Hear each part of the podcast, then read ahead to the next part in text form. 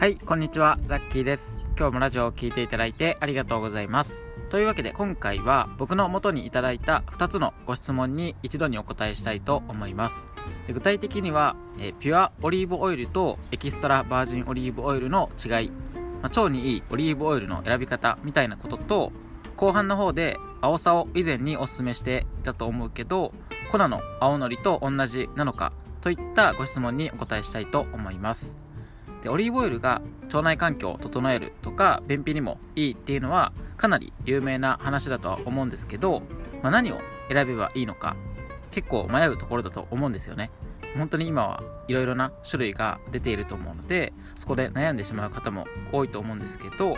まあ、前置きはこの辺りにして早速腸の研究家の観点からご質問にお答えしていきたいと思います。きっとこのご質問者さん以外の方でも参考になることがあると思うのでぜひ最後まで聞いていただけると嬉しいです。というわけで最初のその腸にいいオリーブオイルの選び方みたいなところで、え、最初にそのいただいたご質問っていうのを要約して、え、読み上げたいんですが、え、まずスーパーで見るオリーブオイルはエキストラバージンとピュアオイルっていうのがあると思うんですが違いは何なのでしょうか？で加熱用にピュアオイルを使うことは米油やサラダ油を使うよりも利点はありますか？といったような内容のご質問をいただきました、えー、ありがとうございます。でまずはそのエキストラバージンとピュアオイルの違い。でその後に、えー、ピュアオイルは米油とかサラダ油を使うよりも、えー、メリット、まあ、利点はあるのか？というところについてお伝えしたいと思います。で最初のその違いのところで、えー、結論を言うと、まあ、使っているそのオリーブオリーブオイルっていうのはオリーブの実から、え、抽出しているのでオリーブオイルっていう名前なんですけどその使っているオリーブの実の質と製法に明確な違いがあって腸内環境を整えるためにはできるだけエキストラバージンオリーブオイルっていう方を選んだ方がいいです。まあ、とは言っても、えー、オリーブオイルの風味とかが結構、えー、気になる方も多いと思うので、まあ、そういった、えー、まだ慣れないっていう場合はピュアオリーブオイルを使っていただいても、え全く問題はないかなと思います。そもそも、えエキストラバージンオリーブオイルの方は、えオリーブの実をただ絞っただけなんですね、まあ、簡単に言うと。本当にこうただ絞っただけでもう天然の成分がそのまま抽出されているみたいな感じでで一方でピュアオリーブオイルの方っていうのはエキストラオすみませんエキストラバージンオリーブオイルには使えなかったオリーブの実、まあ、ちょっとこうなんか品質に欠陥があったりとかしたオリーブの実っていうのを生成してでさらに香りとか味を取り除いたもの。そのオリーブの独特の風味とかっていうのを取り除いたものにエキストラバージンオイルを混合させたものがピュアオリーブオイルとして売られているんですね。まあ、つまり、大きな違いっていうのは、まず生成されていないかもしくは生成されているのか。もう一つはオリーブの実からこだわっているのか。という2つがエキストラバージンとピュアオイルの違いになります。じゃあここで、生成したら、まあ、一体何が問題なのっていうところだと思うんですけどポリフェノールっていう成分が生成することでほとんど残らないっていうところが問題なんですね。なのでつまりエキストラバージンの方にはポリフェノールっていう成分が残るけどピュアオイルの方は残らないっていうことです。でオリーブオイルには、えー、そもそもまずオレイン酸っていう成分が入っているんですね。でこのオレイン酸っていうのは結構有名な話だと思うんですけど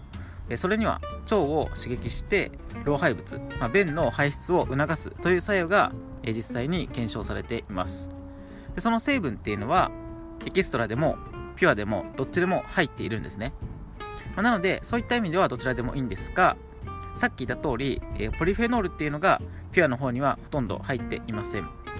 でこのポリフェノールっていうのは何かっていうとあの、まあ、何回もこのラジオとかでもお伝えしているんですけど、え、ほとんど全ての植物の中に入っていて、まあ、例えば、え、トマトとか、えレモンとかのあの色味レモンだったら黄色とかトマトだったら赤色あの色味成分がポリフェノールっていうんですけど、えオリーブオイルのポリフェノール、まあ、緑色ですね。のポリフェノールには、え細胞の酸化を防ぐとか、あと抗菌殺菌作用っていうのがあるので腸内細菌のバランスを良くしてくれるんですね。なのでできるだけそのオレイン酸とさらにポリフェノールも摂取するっていう意味でエキストラバージンオイルエキストラバージンオリーブオイルの方を選んだ方がいいということになります。で次に、え、ピュアオイルをもし使うとしてもそれを、え、米油とかサラダ油よりも、え、まあピュアオイルだったらいいのかっていうところなんですけど、えこれは結論を言うとピュアオイルの方がいいんじゃないかなと思います。っていうのも、え油全ての油で言えるんですけど一番大切なのは酸化のしにくさなんですね。で常温で液体の油には大きく分けて3つの種類があります。で1つがオメガ3でもう1つがオメガ6で最後にオメガ9っていう3つなんですけどこのうちサラダ油と米油っていうのはオメガ6が結構多く入っています。ただオリーブオイルっていうのはオメガ9の方が豊富に入っているんですね。でそのオメガ6と9の違いは何かっていうと、まあ、一番の違いは酸化のしやすさなんですね。でオメガ6の米油とかサラダ油の方は酸化しやすくて9の方は酸化しにくいっていう特性があります。で油が酸化するとどうなるかっていうと、まあ、過酸化脂質過酸化脂質って言われるものであったりとかトランス脂肪酸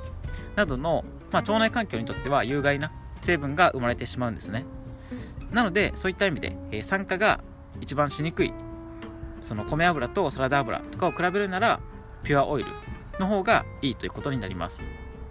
でさらにもっと言うとさっきも言った通りで、えー、ピュアオイルよりもエキストラバージンの方がいいので、まあ、順番としては、えー、エキストラバージン。でその次に買うならピュアオイル。でその次は米油で最後にサラダ油。っていう順番なのかなと、えー、思います。でちなみに、えここでエゴマ油とかアマニ油の注意点っていうところなんですけど、えこの2つの今言った油っていうのはオメガ3っていう成分がかなり多いので、え積極的に摂取したいんですがオメガ3っていうのは、まあ、油の中で最も酸化しやすいんですね、まあ、つまりエゴマ油とかアマニ油っていうのは確かにこう積極的に取りたいいい油なんですけど例えば2ヶ月 ,2 ヶ月以上買ってから経っていたりとかもしくは常温で保存していたりとか、まあ、光が結構当たっていたりとかっていう状況にさらされているとどんどん酸化が進んでむしろそのエゴマ油とかその酸化が進んだエゴマ油とかをと取るとあの逆にこう腸内環境を悪化させるっていう可能性もあるのでえそこは注意しなければいけない点なのかなと思います。でそのオリーブオイルとかっていうのも、え今言ったようにその光とかにはやっぱり、まあ、弱いあのエゴマ油とかに比べたら強いけど油自体そんなに全部あの光に強いっていうわけではないのでオリーブオイルとかも、まあ、よく言われることなんですけどなんかあの黒色の瓶に入っていたりとか、え、しっかりとあのそのペットボトルじゃなくて瓶に今言ったんですけど瓶に入ってるものを選んでいただくのがいいかなと思います。はい。で次後半の方で、えー、青さと青のりの違い。で青さだったら何でもいいのかっていうところで、えー、具体的なこれも質問を最初に読みたいんですけど、えー、青さはどんな青さでもいいのでしょうか？で青のりとは違うのですか？というようなご質問をいただきました、えー、ありがとうございます。であのこの青さっていうのは以前、えー、僕がこのラジオとかで多分海藻がいいよっていうので特に青さがおすすめっていう風にお伝えしたのでこのご質問をいただいたと思うんですけど、まあ、結論を言うと、えー、青さと書いてあればどの青さでも大丈夫です。とは言っても、え、青のりとは少し違う。ので、まあ、やっぱり青さがいいのかなと思いますっていうところで、まあ、青さと青のりの違いは、食物繊維の割合なんですね。で、どちらとも海藻類なので、その食物繊維の量自体は結構多いんですけど、青さの方が水溶性の食物繊維を多く含んでいます。で食物繊維っていうのは、えー、不溶性と水溶性の2つがあって、水溶性の方はどちらかというと便を柔らかくする作用があるんですね。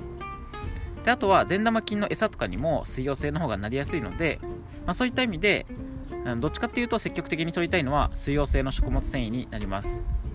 なので、基本的には別に青さでも青のりでもどっちでも大丈夫なんですけど、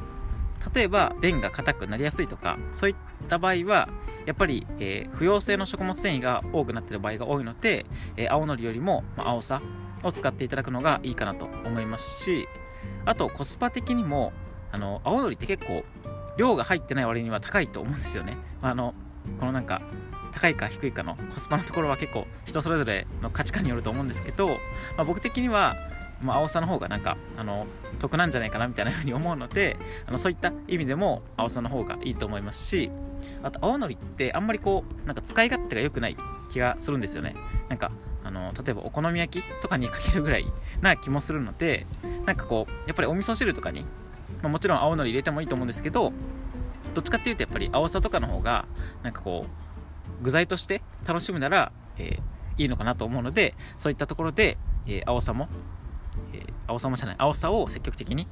取っていただいて、まあ、もちろん青のりもいけないわけじゃないので、えどちらとも積極的に取っていただくのがいいんじゃないかなと思います。はいというわけで、え今回も最後まで聞いていただいてありがとうございました、えちょっと今いつもお昼頃にこのラジオっていうのは、え更新をしていたんですけど、え朝今日から朝にちょっと更新を、えしていこうかなと思っているので、えもしよければ引き続き聞いていただけると嬉しいです。でもしなんかあの朝じゃない方がいいとかっていう意見があったらあのメッセージとかも、えいただけると嬉しいです。はいというわけで、えまあ、引き続きまた、えコツコツと腸を元気にしていきましょう。これを聞いていただいているあなたが、え今以上に健康でそして、笑顔で過ごせることを過ごせることじゃない過ごせるような力になれればと思っておりますそれではザッキーでしたバイバーイ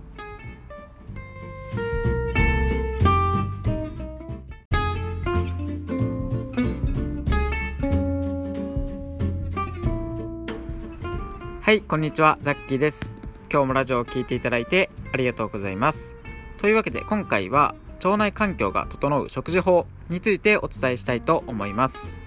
で食事法というと日本の和食であったりとか糖質制限などいろいろな方法があるので、まあ、今和食を中心にしていらっしゃる方とかもいるのかなと思うんですけど今回お伝えしたい食事法っていうのが先に結論を言ってしまうと地中海式の和食というものになります。で地中海式の和食っていうのはえー、腸の専門医である松池根夫先生という方がいらっしゃるんですけどその松池先生もおすすめしている食事法になっていて、え地中海式の食事と日本の和食が融合したものなんですね。なので今回は前半の方でその腸内環境が整う地中海式の和食についてその効果などをお伝えして後半でその実際の取り入れ方についてもご紹介したいと思います。で最初のその地中海式の和食の効果などについてなんですけどそもそも地中海式の食事っていうのはこうどういうことっていうところで地中海の周りの国、まあ、イギリスとかギリシャなどなんですけどその辺りの、まあ、ヨーロッパの国で食べられている伝統的な食事、まあ、料理のことを地中海式の食事っていうふうに言うんですね。今回はその食事と日本の伝統である和食と組み合わせているわけなんですけど、えポイントは大きく分けて3つあります。で1つ目っていうのが、腸を活性化させて、まあ、便通を良くする。で2つ目が善玉菌を効率よく増やせる。で3つ目が、リバウンドしにくいし、寿命も伸びるというような効果があります。それぞれについて簡単に解説したいと思います。で最初のその腸が活性化されて便通が良くなるっていうところで、えー、これは地中海式。主に地中海式の食事での効果なんですけど、えー、地中海の食事で重要なのがオリーブオイルを結構たくさん使うことなんですね。そのオリーブオイルの効果なんかこう腸にいいとかっていうのは結構有名なのですでにご存知かとは思うんですけどまず1つ目に、えー、オレイン酸という成分がかなりたくさん入っているというところがオリーブオイルのポイントになります。でオレイン酸っていうのは、胃で吸収されづらい性質っていうのを持っているのでそのまま、まあ、胃を通り越して小腸とか大腸にまで運ばれてその結果腸を、まあ、内側から刺激して腸の動きを活発化してくれるっていうことが研究でも分かっているんですね。でこのオレイン酸っていうのは本当に、えー、オリーブオイル以外の油は、まあ、ほとんどもちろん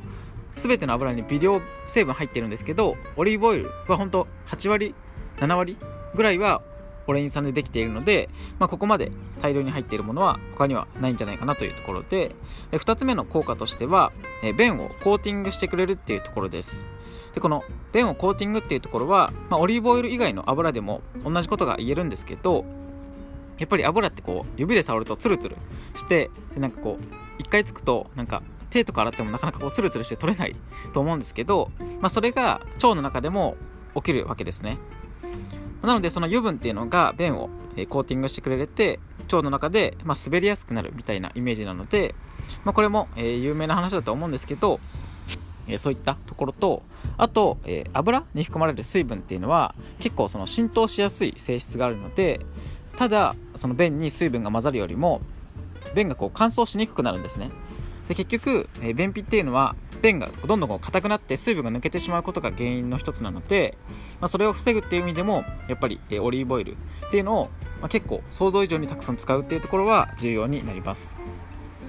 で次、えー、その地中海式の和食のポイント2つ目で、効率よく善玉菌を増やせるというところで、え今お伝えした地中海式の食事っていうのは本当に素晴らしい食事で、まあ、伝統の食事なので素晴らしいんですけど腸内環境にとって言うとえ、発酵食品とかあとでんぷんが少し足りないのかなと、え、僕は感じていてでその2つっていうのは善玉菌を増やすためにはやっぱり必須の、え、要素なんですね。なのでその発酵食品とかでんぷんっていうのを、まあ、今回和食でカバーしていくという形になります。で和食といえば例えば、えー、味噌であったりとか、えー、漬物とか納豆などやっぱり善玉菌をこう増やしてくれる。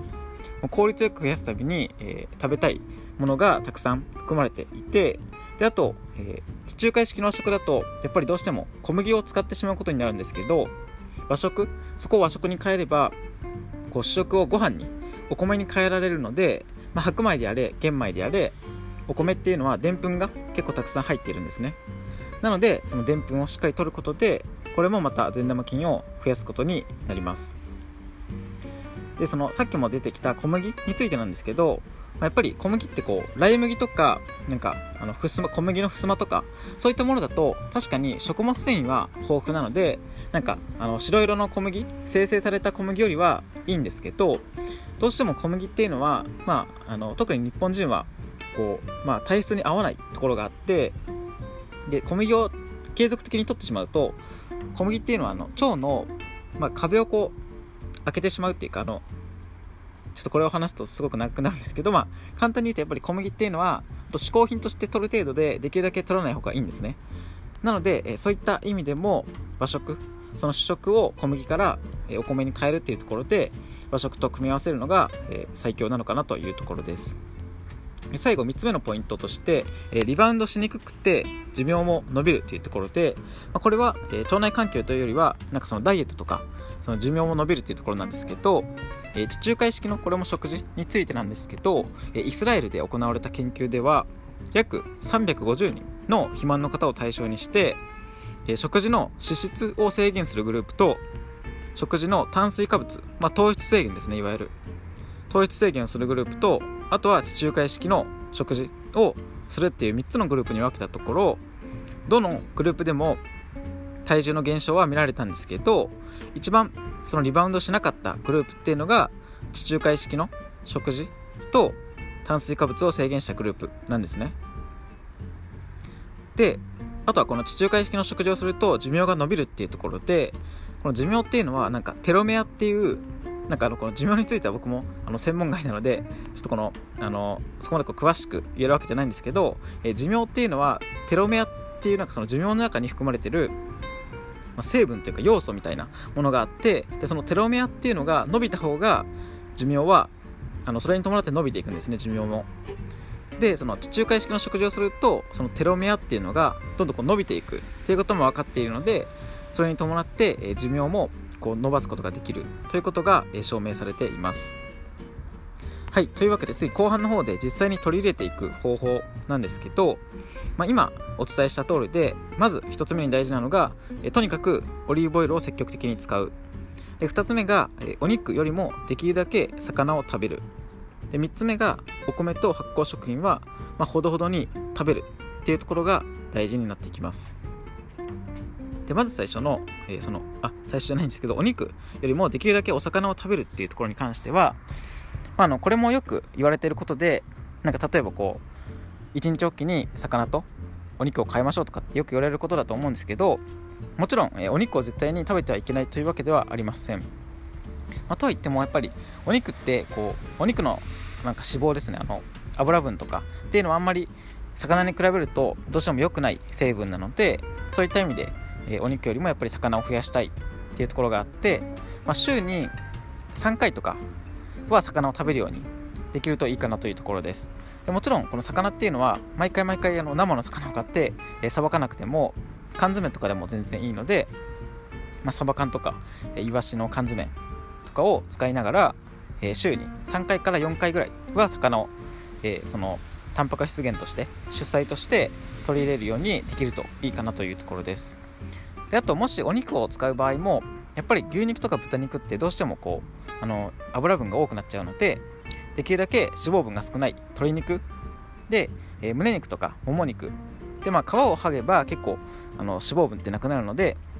まあ、皮は本当にあのスープの出汁とかに使うぐらいでそれをそのまま食べるってことは、えー、しない方がいいのかなというところです。であと、えー、特に大事なのがやっぱりオリーブオイルを使うっていうところでもう本当にこれは、えー、かけられるものなら何でもかけてもいいっていう感じです。で実際にその地中海式の食事を食べている方っていうのは、え前菜とか副菜なども何も関係なく本当全ての料理にオリーブオイルをかけるそうなんですね。まあ、具体的に言えば例えば朝食として納豆に入れてみたりとか、えー、スープを飲む時にこう一回し入れてみたりあとやサラダにかけてみたりとか、まあ、ドレッシングの代わりにオリーブオイルを使ってみたりっていう感じで、えー、オリーブオイルを本当にたくさんとにかくたくさん使うっていうところを意識していただくといいかなと思います。で特に便秘の時っていうのは結構その油分が足りていない場合っていうのも多いのでそういった意味で、えー、オリーブオイルもちろん他のエゴマ油とかアマニ油とかでもいいんですけどまあそれと同じぐらいオリーブオイルを使うっていう気持ちで使っていただくのがいいと思います。でこのオリーブオイルっていうのは、え、今回言ってるのはピュアオイルではなくて、え、できればエキストラバージンオリーブオイルですね。そういったその一応2つ違い違いがあるのでそれは、え、昨日のラジオでもお伝えしたんですけどエキストラバージンの方を、え使っていただくようにしていただきたいです。であとは、えー、1日に1回から2回ぐらいはお米をしっかり食べてであと発酵食品ですね、えー、味噌とか納豆とかキムチであと発酵玉ねぎであったりとかザワークラウトあのキャベツを発酵させたものとか、まあ、あと、えー、ちょっと乳製品がダメっていう場合はヨーグルトとかは食べれないと思うんですけど、まあ、そういった場合でも、えー、豆乳で作られたヨーグルトとかあのココナッツのヨーグルトとか今って結構ヨーグルトの種類もたくさんあるのでそういったものを毎日、え2種類ぐらいできれば2種類。で最低でも1種類ぐらいっていうのを、え毎日取るっていうのをしていただくといいんじゃないかなと思います。この発酵食品っていうのは結構本当その人それぞれ合う合わないっていうのがあるっていうのとあの食べない方がいい場合っていうのもあるのであのそこについてはまた、えー、このラジオラジオで後日お伝えできればなと思っております。はいというわけで、え今回も最後まで聞いていただいてありがとうございます。えちょっと、え長くどんどん収録時間が長くなると、え噛む回数が 増えてしまうんですけど、え最後まで聞いていただいてありがとうございました、えというわけで、え今日も引き続きほどほどに超元気にしていきましょう。これを聞いていただいているあなたが今以上に健康でそして笑顔で過ごせるような力になれればなと思っております。それではザッキーでした。バイバーイ。